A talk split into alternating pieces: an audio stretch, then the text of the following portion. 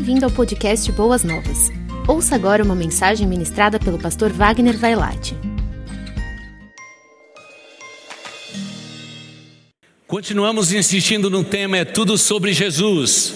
E acho que a semana passada vocês não entenderam direito. Eu quero pedir que cada família, cada casal, cada pessoa que esteja aqui, terminando o culto, vai até o painel, tá bom? Lá que diz que é tudo sobre Jesus. Tira uma foto, coloca nas redes sociais tá bom? E você vai estar nos ajudando a, vamos dizer assim, a erguer esse tema que é tudo sobre Jesus. E hoje vamos para Hebreus capítulo 1. Vamos tomar algum tempo naquela palavra tão pessoal a respeito da pessoa de Jesus que temos em Hebreus capítulo 1.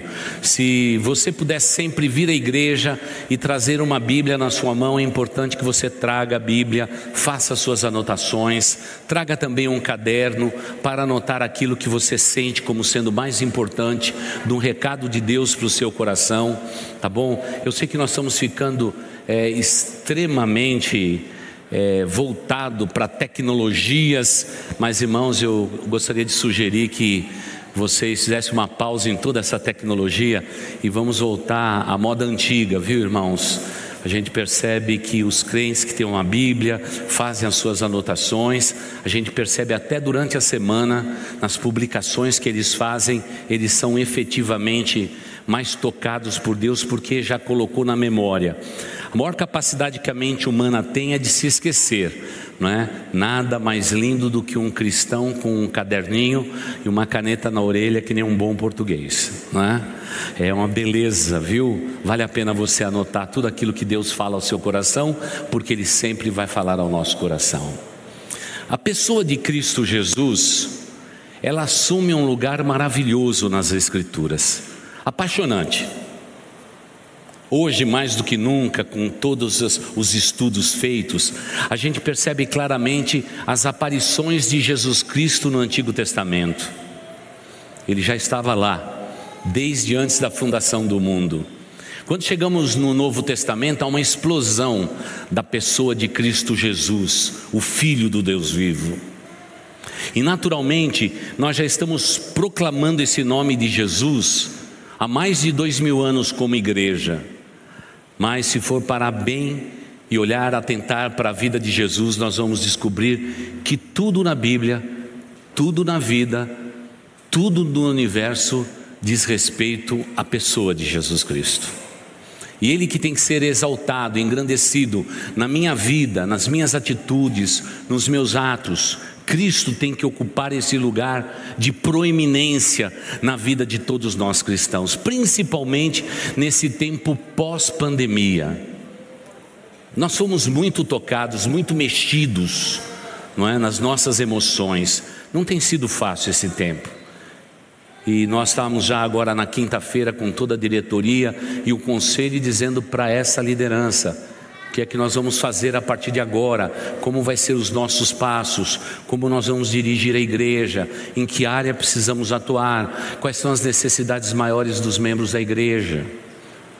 E uma das necessidades maiores é saber que nessa pandemia, num culto como o de hoje, bem provavelmente os números sejam assim: 50% do nosso auditório é gente conhecida nossa. 50% desse auditório é gente que chegou durante a pandemia.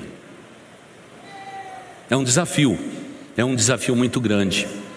Mas quando todos os líderes dizem, pastor, precisamos trabalhar nessa área, naquela área, temos que produzir comunhão, temos que fazer é, cultos, é, reuniões aos sábados, para poder unir de volta a igreja, para que a gente tenha aquela ambiência como a gente tinha no passado, de uma família mesmo íntima. E quando ele se preocupa, eu digo sempre o seguinte: a igreja não é nossa, a igreja pertence ao Senhor Jesus Cristo. Ele é o Senhor desta igreja e Ele vai dar capacidade para que nós, como líderes desta igreja, estejamos cuidando desse rebanho que o Senhor nos permite ter nesse tempo. E vamos cuidar de vocês da melhor maneira possível da melhor maneira possível, porque eu faço questão disso, de cuidar, Portanto, já nessa semana, se você quiser voltar para os atendimentos pastorais presenciais, você pode ligar para a secretaria da igreja e lembre-se que nós estamos sempre é, atendendo as pessoas terça-feira de manhã, quarta-feira à tarde e quinta-feira à noite. E o pastor Wagner atende de terça e quinta à noite, é horário preferencial para a maioria dos membros da igreja. Estamos à sua disposição para te conhecer, para ouvir as suas demandas para participar das suas lutas. Não queremos ser uma igreja complicada, cheia de hierarquia, não. Queremos ser uma igreja muito simples, muito simples mesmo. Não é? Alguém chegou nos visitando hoje e o pedido daquele menino era conhecer o pastor. Não é? Então foi muito simples, é só bater lá no vidro, não é? bateu lá no vidro, alguém vai atender a porta e a mãe falou assim: Olha, ele quer conhecer o pastor. Falei, então pode pôr para dentro aqui, vamos conhecer o pastor. Foi interessante, não é? Um menino já dizendo assim: Eu quero conhecer o pastor. Essa igreja é nova para mim, já quero conhecer o pastor, não é? E eu falei para ele assim: Olha, eu, eu não sou muito bonito, não, não é? Não tenho cabelo, né? Tem algumas desvantagens e algumas vantagens, né? Porque é, os carecas são mais bonitos, né?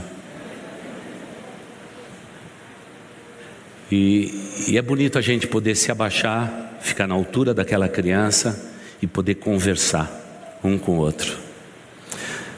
Muitos de vocês talvez chegaram nesse tempo de pandemia, então vai o apelo: venham nos conhecer.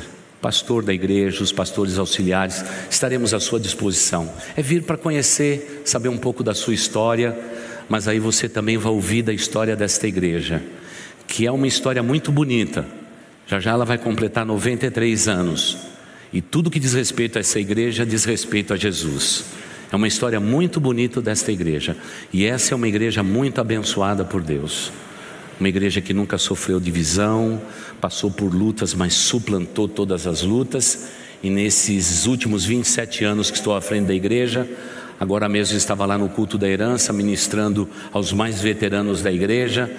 E estava lá vendo uma senhora que há 20 anos é membro desta igreja, enfrentou grandes lutas por causa da sua conversão, fiel, fiel. Quando eu olho para ela, eu vejo exemplo de fidelidade.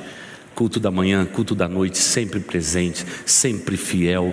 É tão bonito ver isso na vida de um cristão, não é? Essa longevidade, essa constância e tudo mais. Mas se você perguntar o que te traz hoje aqui, com certeza não são os louvores que cantaram o que traz você aqui hoje não é o pastor que vai agora pregar, não é o Brian que está interpretando.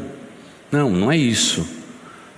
O que nos traz aqui é uma pessoa bendita, é o Senhor Jesus Cristo. Nós não estamos seguindo homens, nós seguimos a Cristo. Claro que a gente precisa de alguém tocando, alguém é, dirigindo, alguém nos bastidores cuidando de detalhes, não é? Mas, irmãos, nós seguimos a Cristo Jesus. Jesus é o nosso alvo e tem que ser o alvo da nossa vida, porque tudo que diz respeito ao reino dele na face da terra diz respeito a ele, o Senhor Jesus. E veja em Hebreus capítulo 1, nós não vamos ter pressa de andar nesse texto, tá? Então coloquem um marcador na sua Bíblia, porque a gente vai falar bastante sobre esse texto até o final do mês. Hebreus capítulo 1, a partir do verso 1, eu vou ler os primeiros versículos apenas.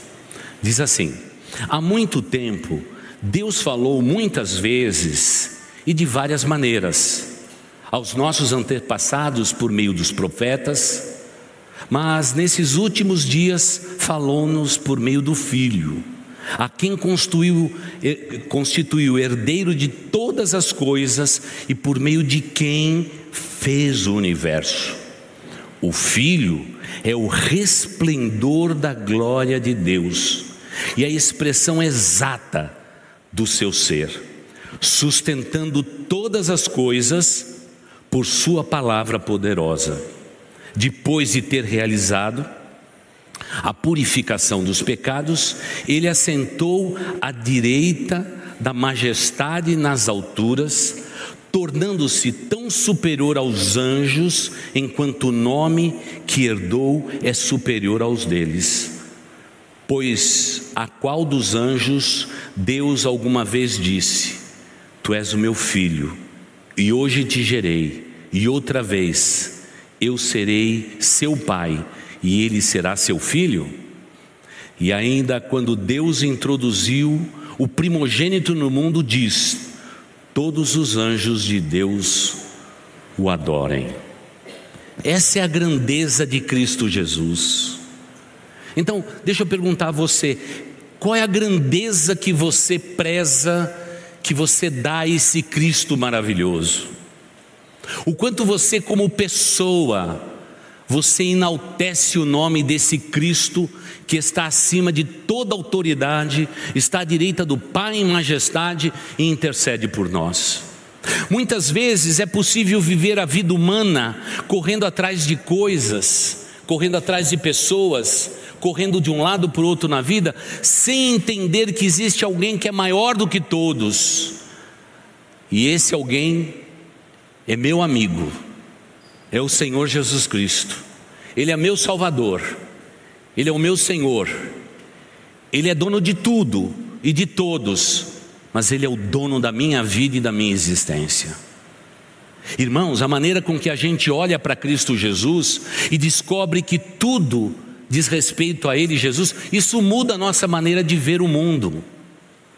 Porque uma coisa é eu viver a minha vida correndo atrás daquilo que eu creio, daquilo que eu penso, sem colocar a pessoa bendita de Jesus. Outra fica muito diferente quando a gente coloca Jesus em primeiro lugar. Eu olho, por exemplo, para a igreja metodista. Essa igreja revolucionou o mundo dela baseado nesse sentimento. Eu tenho que ter um método de vida, eu tenho que ter um estilo de vida que reflita Cristo Jesus em todos os caminhos. Eles colocaram a Inglaterra e o Reino Unido de ponta cabeça, porque passaram a viver uma vida piedosa, baseado no seguinte princípio: Cristo é tudo na minha vida e tudo que eu fizer no meu dia a dia será para glorificar esse Cristo maravilhoso. Os homens se reuniam para erguer é, uma casa, erguer um estábulo. Sabe o que eles faziam antes? Eles davam as suas mãos, oravam a Deus e diz: Pai, que o trabalho da nossa mão sirva para glorificar o teu nome. Estamos construindo sim a nossa vida mas há uma conexão íntima entre construir a minha vida e pertencer a Jesus Cristo. Isso muda todas as coisas. Eu fico imaginando um empresário que chega na segunda-feira no seu local de trabalho, fecha a porta, quem sabe do seu escritório, da sua sala, se ajoelha naquele lugar e diz: Senhor, tu és o Senhor desta empresa eu entrego esta empresa, todos os funcionários nas tuas mãos. Pai, eu te peço que tudo aquilo que eu realizar nesta semana, que seja de acordo com a tua vontade e que o nome de Cristo Jesus seja engrandecido, porque tudo diz respeito a Jesus Cristo. A minha vida está nas tuas mãos. Isso muda todas as coisas. Isso muda todas as coisas. Houve um tempo no mundo em que os juízes, antes de julgar causa, eles apanhavam a sua Bíblia e fazia de novo o juramento solene diante de Deus, pedindo que Deus pudesse permitir que eles julgassem retamente. Eu sei que nós saímos de uma sociedade é, extremamente cristocêntrica e nos tornamos uma outra sociedade nesse mundo pós-moderno. E o que a gente tem vivido nesses últimos 30 anos é o seguinte: colocou o homem em primeiro lugar. Lá no passado, não muito distante, Cristo era o primeiro lugar da vida de todos. Hoje nós colocamos o ser humano. Esse mundo pós-moderno, esse mundo pós-moderno que conhecemos, colocou o homem no centro de tudo. Tudo é pelo homem, tudo é pelo homem, tudo é pelo homem. Óbvio que nós temos que cuidar de pessoas, mas o centro do universo, o centro da revelação de Deus, o centro da manifestação do perdão de Deus para a humanidade vem por uma pessoa, seu nome é Jesus Cristo. E através desse nome, nós orbitamos ao redor de Cristo Jesus. Ele é a luz do nosso caminho, ele é o nosso sol, ele é o nosso Deus. Nossas vidas seriam completamente mudadas se nós colocássemos Cristo em primeiro lugar na nossa vida. A tentativa do autor de Hebreus é dizer para judeus errantes que ainda palpitava no seu coração viver um misto de judaísmo com cristianismo, foi dizer que Cristo é a primícia, a nova aliança, o novo pacto de Deus com o homem. E que eles deveriam agora estar orbitando ao redor de Cristo Jesus. Muitos empresários fizeram isto.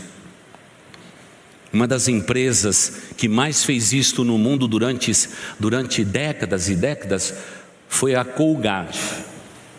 O dono da empresa, não é? O senhor lá, Colgate, ele decidiu que Deus era o sócio dele. E ele disse: 20% daquilo que minha empresa angariar, vendendo seus produtos, eu vou dar para a obra missionária. Houve um tempo nesta empresa, bem anos atrás, quase 40 anos atrás, em que 50% de todos os lucros iam para missões. Foram sucedidos por outras, outras gerações que decidiram mudar essa prática, mudar a maneira de ser, mas provavelmente até hoje ainda Colgate deve ainda contribuir em grande escala para a obra missionária. O que, que aquele homem fez? Ele colocou Cristo como sendo o principal da sua empresa. Isso tem o poder de mudar todas as coisas. Quantas mulheres se sentem sozinhas em casa? Elas se sentem sozinhas porque elas não colocaram Cristo no centro dos seus lares. Muitos homens estão sendo mortos pela rotina constante de repetição do seu trabalho. Ah, irmãos, a vida é muito repetitiva quando Cristo não é o centro de tudo. Mas quando Cristo é o centro de tudo, a dinâmica de Deus na nossa vida muda todas as coisas. Muda tudo, muda tudo.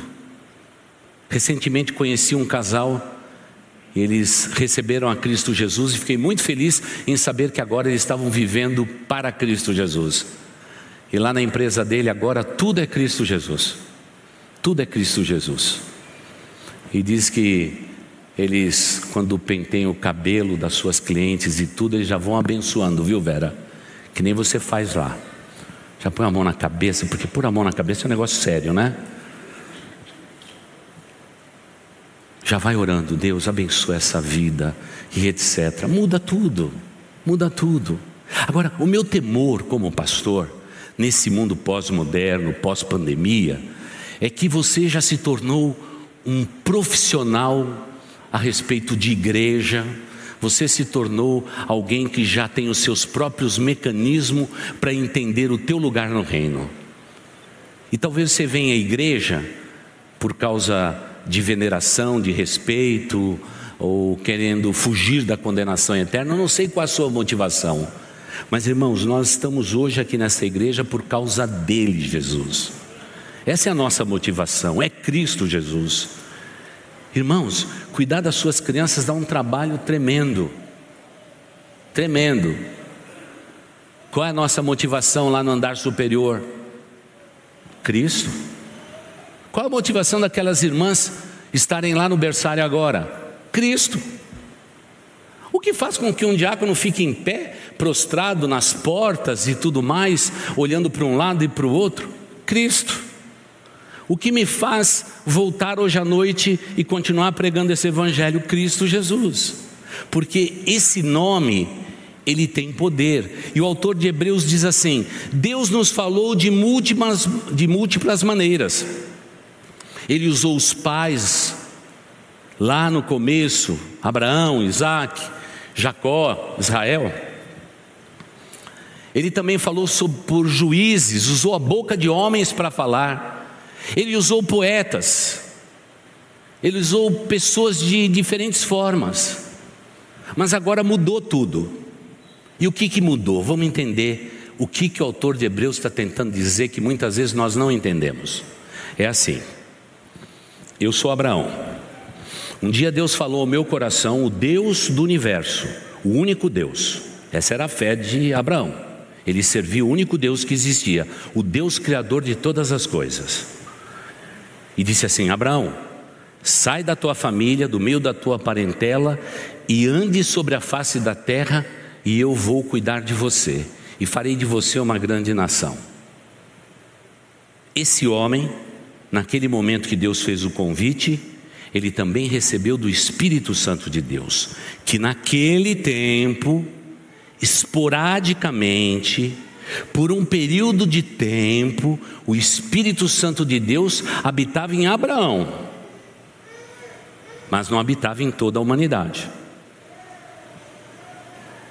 Essa é a diferença. Passa um período de tempo, vamos falar de Davi. Ele enfrentou gigantes, homem abençoado, um homem segundo o coração de Deus. A Bíblia diz que ele era um homem segundo o coração de Deus, porque temporariamente, esporadicamente, por um período curto de tempo, o Espírito Santo de Deus habitava Davi. Habitava Davi. Era o que acontecia. Agora, o que o autor de Hebreus vai nos dizer é uma coisa completamente diferente. É aquilo que é a doutrina bíblica do Novo Testamento, irmãos. Muito simples de entender, muito simples. A Bíblia diz que Jesus Cristo preparou a sua igreja e disse assim, ó, ele disse assim: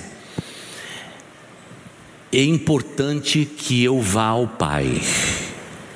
Porque quando eu for ao Pai, eu enviarei o consolador. É como se Jesus dissesse assim: Eu vou ao Pai, mas vocês não vão ficar órfãos. Eu vou enviar o meu Espírito. É o que ele disse, está ali declarado. Jesus Cristo morreu na cruz, como acabamos de ler, ele foi sacrifício vivo, espetáculo ao mundo, ele andou durante 40 dias com, a, com seus discípulos, apareceu de muitas formas e subiu aos céus. 40 dias e subiu aos céus. Passado alguns dias, veio o Pentecostes. E no Pentecostes, a Bíblia diz que Deus derramou sobre o seu espírito sobre toda a carne, como disse o profeta Joel como ele tinha previsto. Eu derramarei meu Espírito Santo sobre toda a carne. Então veja só o privilégio que eu e você temos. Homens andaram com Abraão e não foram habitados pelo Espírito Santo de Deus. Homens andaram com Elias, com Eliseu, e não foram habitados pelo Espírito Santo de Deus. Aquilo tudo era como se fosse um mistério mas agora foi revelado na pessoa de Jesus Cristo. E depois de Atos capítulo 2, quando o Espírito foi derramado sobre toda a carne, eu não tenho dúvida alguma, se você um dia confessou o seu pecado, entregou a tua vida a Deus e recebeu Jesus Cristo como Filho de Deus, a Bíblia diz que naquele dia que você creu, você foi selado com o Espírito Santo da promessa. Agora, o centro da tua vida foi deslocado. Antes de você entender a Cristo Jesus, o teu eu, o teu ego, estava entronizado. Depois de Cristo Jesus e a sua conversão, o ego seu foi destronado. E no lugar mais precioso, naquele trono de glória, quem foi colocado ali foi Jesus Cristo. Logo, Ele está ali para quê? Para ser o centro da nossa vida. Eu acordo de manhã, é Jesus Cristo. Eu vou almoçar, é Jesus Cristo. Vou tomar um chá, um café à tarde, é Jesus. À noite, Jesus. Na hora de dormir, Jesus. Jesus é o centro de tudo. Ele tem a, a, a presciência, a proeminência de ser o primeiro na nossa vida e na nossa existência. Por isso que tudo é sobre Ele, Jesus. Então não dá para entender alguém que de fato tenha se convertido, tenha consagrado a sua vida a Deus, tenha recebido um novo coração do Pai e recebeu o Espírito Santo da promessa e foi com esse Espírito selado até o dia da redenção. Alguém que, tendo o Espírito Santo habitando dentro do seu coração, ainda possa viver uma vida que não seja cristocêntrica.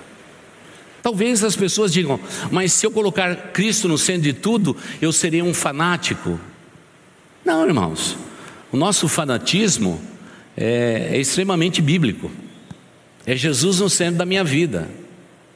É Jesus no centro da minha vida. E se alguém quiser me chamar de fanático, fanático serei, porque Cristo é tudo em mim.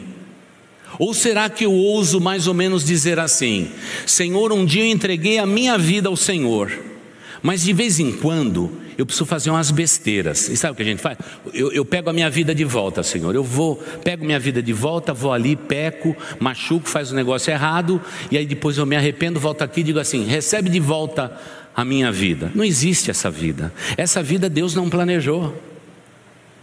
Não planejou.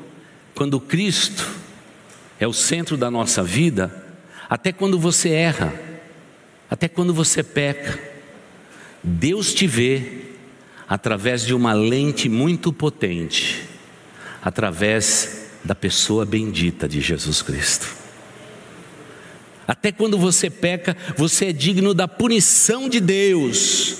Quando Deus se volta para satisfazer a sua ira por causa do teu pecado, quando olha para você, meu irmão, olha para você, minha irmã, lá está Jesus. A lente de aumento e ele diz ao pai: Eu morri por ela, eu morri por ele. É pecador, mas pertence a nós. Cristo é o centro de tudo.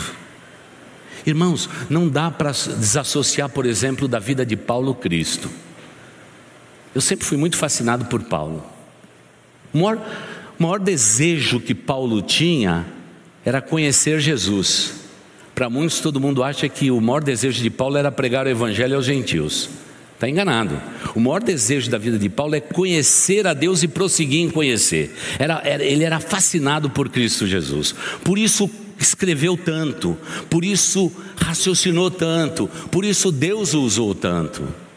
Mas Paulo era extremamente cristocêntrico. Paulo, por exemplo, como eu gosto de dizer, todo barco que Paulo pegou, ou afundou, ou encalhou, alguma coisa acontecia. Parece que o inferno se levantava contra Paulo. Sabe, sabe o que Paulo fazia? Dizia para marinheiros experientes: fica tranquilo, porque Deus já falou no meu coração, ninguém vai se perder, a tempestade é forte, mas nós vamos alcançar terra firme, vai estar tudo certo, fique tranquilo. Outra feita, no meio de toda essa confusão, Paulo está tentando se aquecer e acalmar o coração de marinheiros, que marinheiro serve para barco, né, irmãos? E ele só vive de duas coisas: vive temporariamente no mar e não vê a hora de colocar o pé em terra firme. Isso é marinheiro, irmãos. Paulo está lá se aquecendo e uma serpente picou a Paulo. Todo mundo disse: Esse é o pecador que permitiu toda a tragédia na nossa vida. Vai morrer e bem feito. Sabe como é ser humano, né? Bem feito, vai morrer bem feito.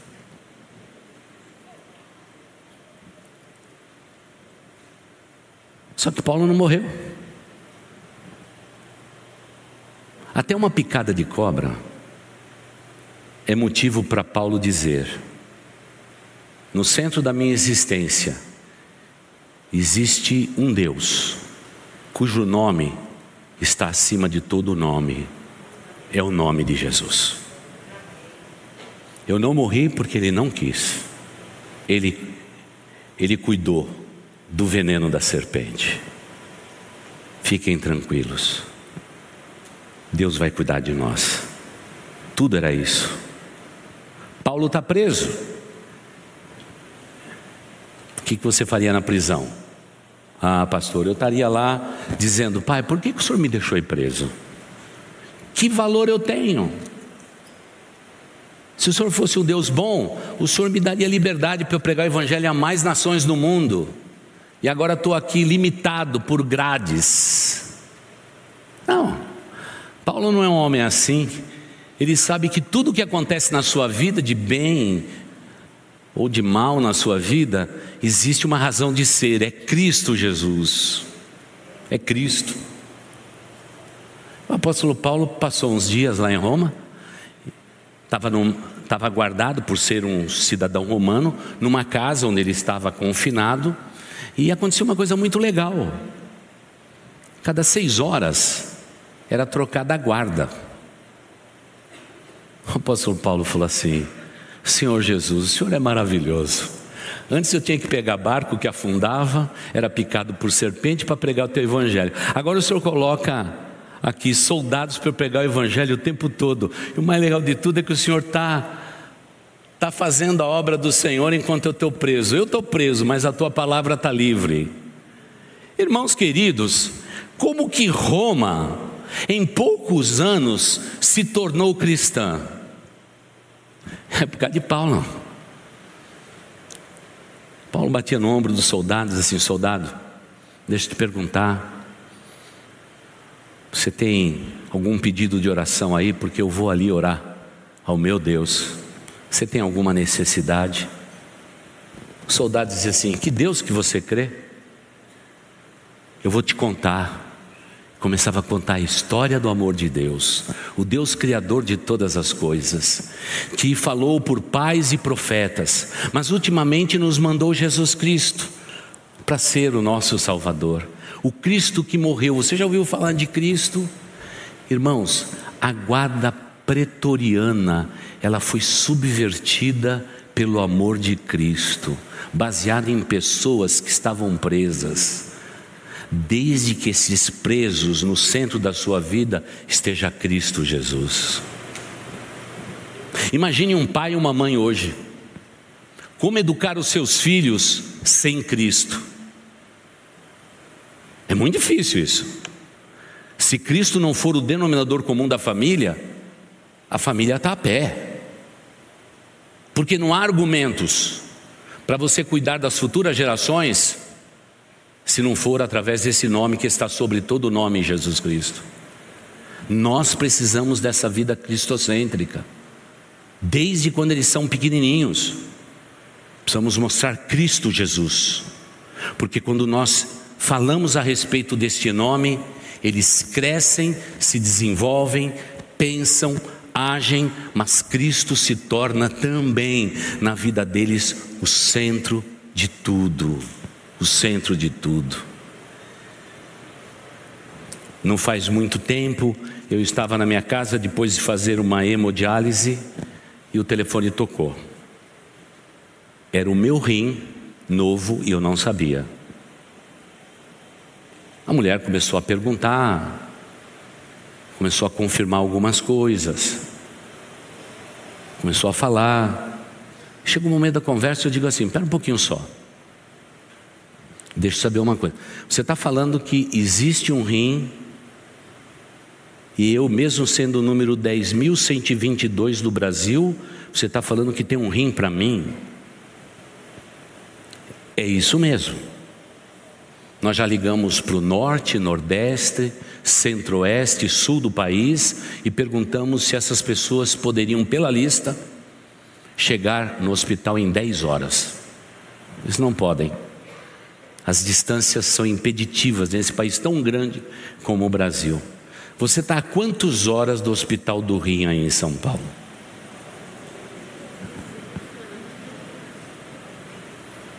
Mas o mais legal é que eu tenho uma família que ama muito a Jesus.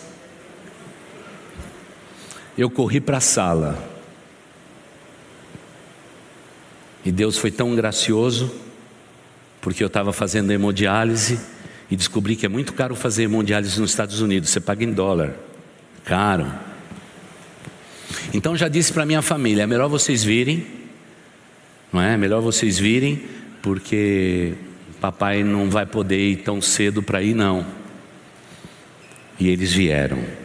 Agora veja só como é gostoso você seguir a Cristo Jesus. No domingo anterior eu fiz desse púlpito uma oração, depois de falar de milagres, pedindo milagres ao Deus Todo-Poderoso. Alguém na porta ainda disse: Pastor, eu admiro você, porque você fala de milagre, mas você mesmo precisa do milagre. Você já sofre há tantos anos com esse rim. É interessante alguém orar pedindo milagre pelos outros quando você precisa do milagre. Naquela semana Deus fez o milagre. E disse aquele irmão: para que você não seja incrédulo e você creia no nosso Deus. E quando minha família está toda lá, veja só como Deus é gracioso. A família toda reunida, eu vou lá na sala, já chorando, o telefone na mão, e disse: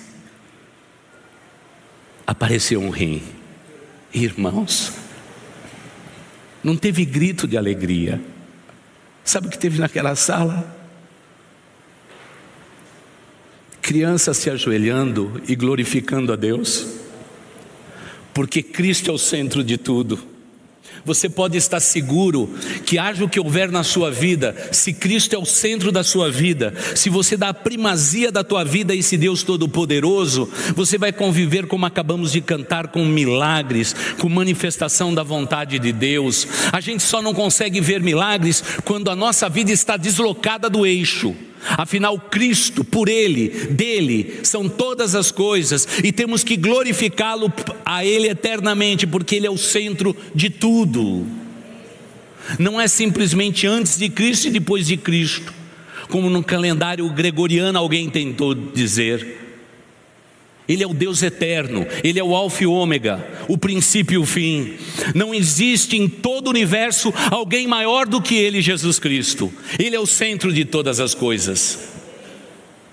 Você, meu irmão, minha irmã, você recebeu o Espírito Santo da promessa. Ele habita no seu coração. E ele faz isso para que no centro da tua existência esteja um nome acima de todo nome, o nome de Jesus Cristo.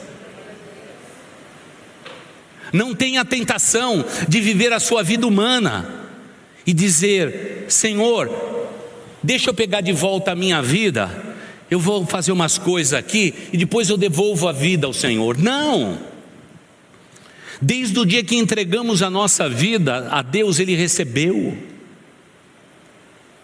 Deus não recebeu metade de você, porque senão você não poderia ser salvo. Deus recebeu a oferta inteira. E uma vez nas mãos de Deus, Ele nos ensina que Jesus Cristo é o centro de todas as coisas. E se Jesus é o centro de todas as coisas, afinal, nos últimos tempos Ele nos falou por meio de Jesus Cristo e constituiu Jesus herdeiro de todas as coisas, Ele é o herdeiro de todas as coisas. E se Ele é o herdeiro, eu e você somos co-herdeiros de Cristo na graça de Deus. Agora, sabe o que o maligno faz com a igreja dele nesse tempo, nesse mundo pós-pandemia? Ele dá a ideia de que eu e você somos criaturas de segunda qualidade. Irmãos, sem nenhuma pretensão de sermos melhor do que ninguém, mas no mundo existe um povo que dá prazer no coração de Deus, é o seu povo são os seus filhos, são as suas filhas. Deus tem prazer na vida de um cristão. O que ele pede de, de, de volta é a sua consagração, colocando o que? Cristo em primeiro lugar. Cristo em primeiro lugar. Não importa as circunstâncias.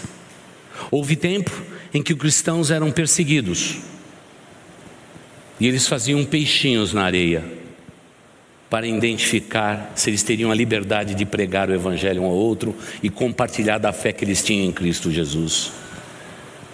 Se você for agora a Roma, você pode visitar as catacumbas de Roma. Lugar sombrio, cavernas profundas, incrustada nas rochas por debaixo de vários edifícios. Elas estão lá para testemunhar que foi exatamente nas catatumbas de Roma é que surgiu a igreja de Cristo Jesus.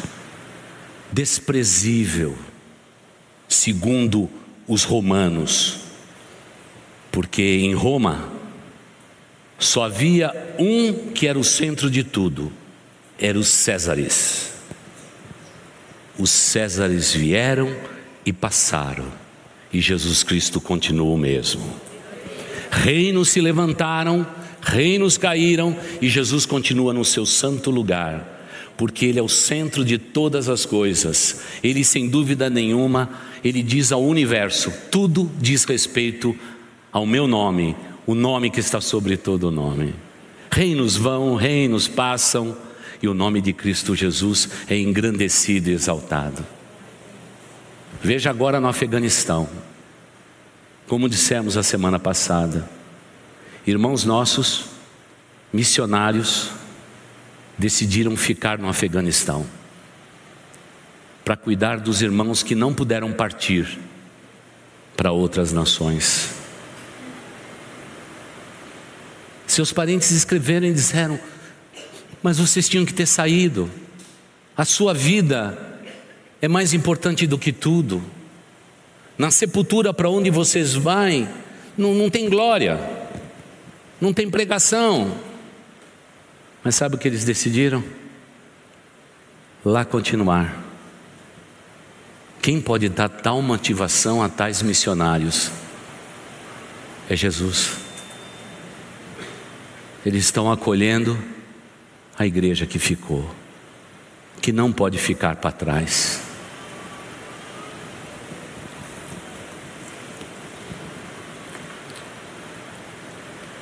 Enquanto alguns pagam alto preço, Há cristãos hoje que colocam suas próprias vidas em primeiro lugar, colocam pessoas, colocam carreiras. Não tem nada errado com sonhos, carreiras e tudo mais, irmãos, desde que Cristo seja o primeiro da tua vida. Quando você confunde esse eixo, você vai estar em grandes dificuldades, sem dúvida alguma. E eu quero concluir dizendo a vocês: eu recebi a Cristo Jesus na minha juventude. E desde o primeiro dia que aquele diácono me discipulou e me preparou para a vida cristã, ele disse: Wagner, a partir de agora não será mais você, agora tudo na tua vida é Cristo Jesus. Naquela segunda-feira eu fui trabalhar. Sabe o que aconteceu comigo? Trabalhava numa excelente indústria química em São Bernardo do Campo, era minha vocação, minha paixão a química. Como eu gostava de exatas. Subi até meu laboratório, falei com o meu chefe, vesti o avental branco, tinha muito trabalho naquela segunda-feira. Eu olhei para mim mesmo no espelho e disse: Como eu gostaria de ter tempo para falar de Cristo ao mundo inteiro. E hoje eu estou tão ocupado.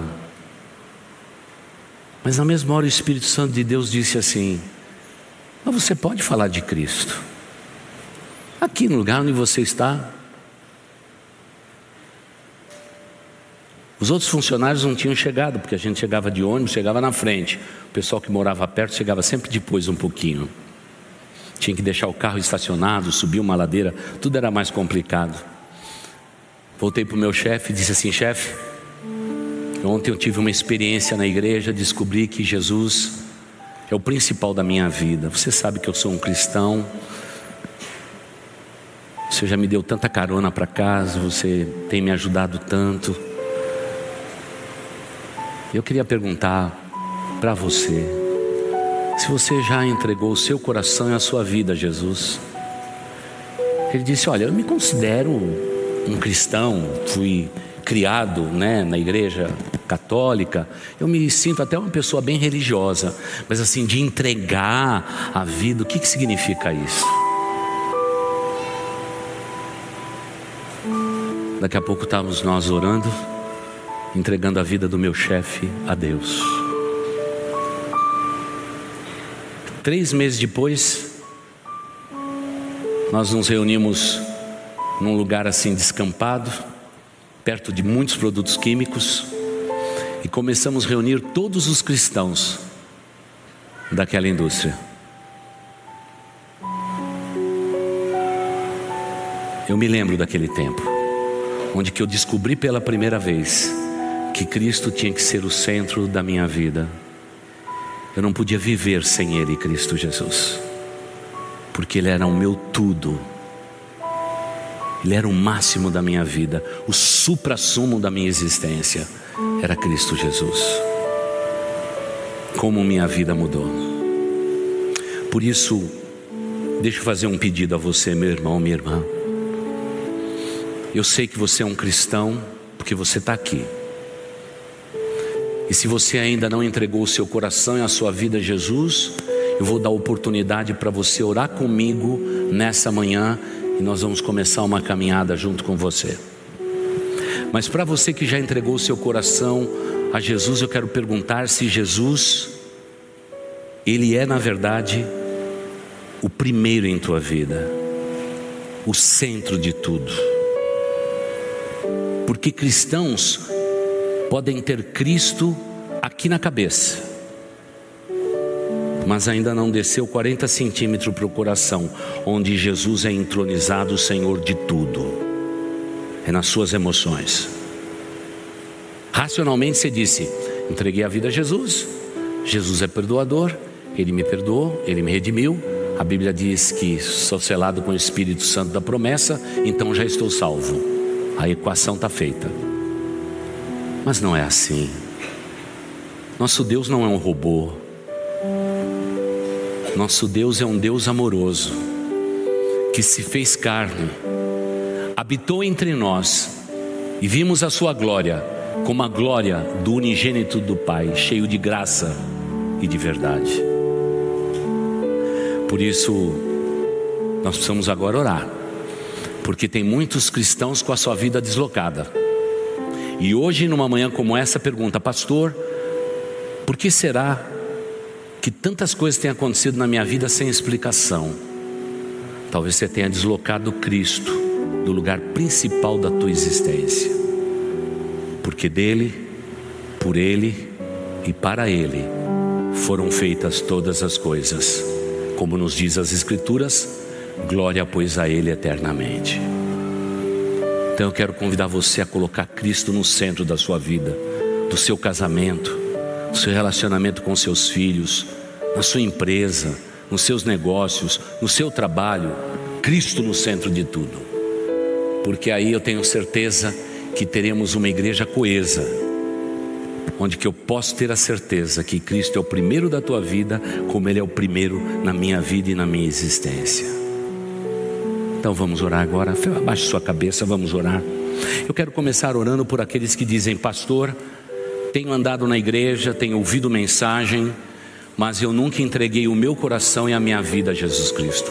Nunca tive essa oportunidade. Me considero uma pessoa religiosa, mas no entanto, não entreguei a minha vida ao Senhor Jesus. Você quer fazer isso agora?